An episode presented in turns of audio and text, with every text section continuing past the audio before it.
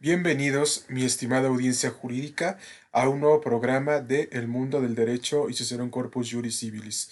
El tema de hoy hablaremos acerca de la tesis aislada de la Suprema Corte de Justicia de la Nación con registro digital 283-84 que nos plantea la siguiente pregunta. ¿Qué pasa cuando en un contrato de mutuo se pactan los intereses moratorios que siguen a la suerte principal? ¿En dónde se debe de efectuar el pago? Esta respuesta la contestaremos a continuación.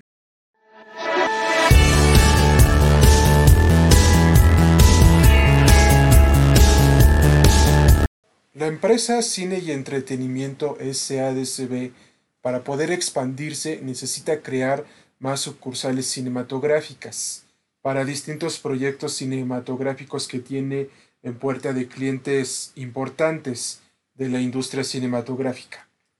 Entonces, acude con el Banco Atlántico SADCB a pedir la cantidad de 100 mil pesos con una tasa de interés moratorio del 20%, a lo que el banco accede a prestarle dicha cantidad, pero nunca se especificó en dónde se debían de efectuar los pagos.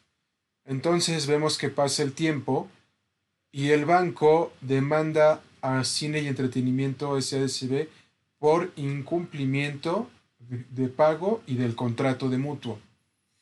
Entonces acude con nosotros para que lo defendamos y nos pregunta cómo ustedes pueden defenderme en este asunto.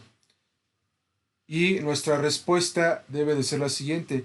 ¿Bajo qué circunstancias celebró usted el, el, el contrato de mutuo. A lo que nos contesta lo, las circunstancias en que se celebró este contrato es que la, empresa, a, a, través de nuestro apoderado legal, Juan Pérez, pidió un préstamo por la cantidad de 100 mil pesos para crear sucursales cinematográficas, pero nunca se me especificó en dónde debían de realizarse los pagos. Y entonces nosotros contestamos en la demanda de que a nuestro cliente nunca se le dijo en dónde debían de realizarse los pagos de, la cantidad que se le prestó en mutuo. A lo que el banco no, nos contesta que en dicho contrato estaba estipulado en dónde debían de realizarse dichos pagos. A lo que la Suprema Corte de Justicia de la Nación nos menciona que el deudor no puede desconocer el domicilio en donde se deben de, efectuar los respectivos pagos de una obligación derivada del contrato de mutuo en, en materia mercantil. Por lo que en este punto vemos que la ley, si nosotros la desconocemos, no nos exime de su cumplimiento.